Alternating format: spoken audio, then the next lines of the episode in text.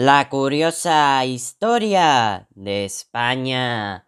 Episodio 14. Los tres mosqueteros de 1492. En este año se produjeron tres acontecimientos que marcaron la historia de España a lo largo de la Edad Moderna. La conquista de Granada, la expulsión de los judíos y el descubrimiento de América. En cuanto a la conquista de Granada, las causas fueron las convicciones religiosas de Isabel y Fernando, el apoyo del Papa a una cruzada que compensa la caída de Constantinopla en el 1453 y las rivalidades internas del reino nazarí. La aportación de la nobleza y la labor de la Santa Hermandad fueron determinantes para acabar con el poder del Islam en la península ibérica. Las consecuencias de la derrota de Granada fueron la firma de capitulaciones que significaban el poder de cada lugar que Castilla iba tomando y garantizaban a los musulmanes la libertad religiosa y la conservación de sus bienes. Se estableció una nueva administración de Granada. Las capitulaciones del rey Boabdil permitieron a las tropas castellanas entrar en la Alhambra. En 1499 el cardenal Cisneros dejó de respetar las capitulaciones y obligó a los musulmanes a convertirse o abandonar Castilla. El Papa, tres años antes, en 1496, concedió a Isabel y Fernando el título de Reyes Católicos. Esto es el comienzo del afianzamiento del poder de los reyes frente a los nobles. La expulsión de los judíos fue decretada por los reyes en marzo de 1492, la principal causa era la búsqueda de la unidad religiosa, pero también la confiscación de sus bienes y el rechazo de la población hacia esa minoría. Se les dio cuatro meses para convertirse o marcharse. La Inquisición debía asegurar que las conversiones al cristianismo eran sinceras. Las consecuencias fueron importantes en el terreno demográfico, con la pérdida de 100.000 habitantes, y el económico, ya que los judíos tenían importantes actividades comerciales y financieras, como ya hemos aprendido anteriormente. El castellano antiguo ha permanecido en la minoría sefardí, es decir, los judíos convertidos al cristianismo, hasta nuestros días. Por último, tenemos el descubrimiento de América.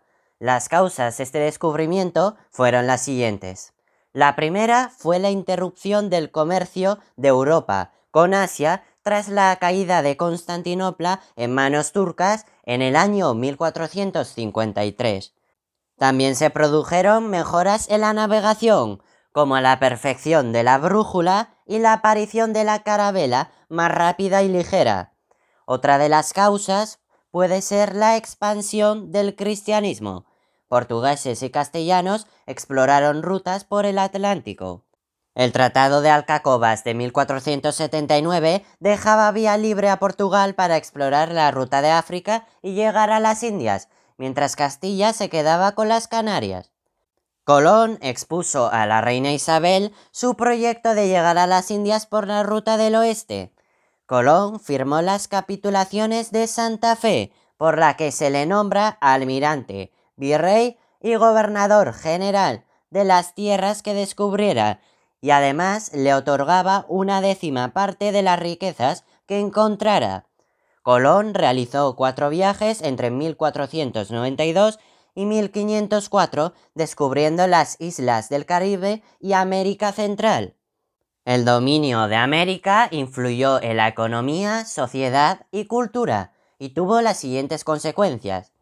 En cuanto a la economía española, abrió el comercio entre ambos continentes, creando la Casa de Contratación de Sevilla para realizar este comercio y posteriormente el Consejo de Indias en el año 1524. El oro y plata de América sirvió para pagar los gastos militares, aunque produjo una fuerte inflación. Productos americanos como la patata, el maíz, el cacao, el tomate o el tabaco se intercambiaban por otros europeos como la vid, el olivo, el ganado y manufacturas industriales. La conquista y colonización provocó un fuerte descenso demográfico de los indígenas, debido a las enfermedades que los europeos llevaron y a la dureza del trabajo que tuvieron que realizar. La evangelización cristiana y el predominio de la cultura europea favorecieron la desaparición de la cultura y religión indígena. El sistema de encomienda de indígenas y el trabajo forzoso, que tiene nombres diferentes en México, tandas, y en Perú, mitas, tuvieron la crítica de Bartolomé de las Casas, Ginés de Sepúlveda y Francisco de Vitoria, a pesar de las leyes de Burgos de 1512. Las leyes nuevas para América se publicaron en 1548 para evitar los abusos. Lo que no pudieron evitar, sin embargo, fue la leyenda negra que, desde entonces hasta nuestros días, ha permanecido sobre la conquista de América. ¡Qué fascinante resulta la historia!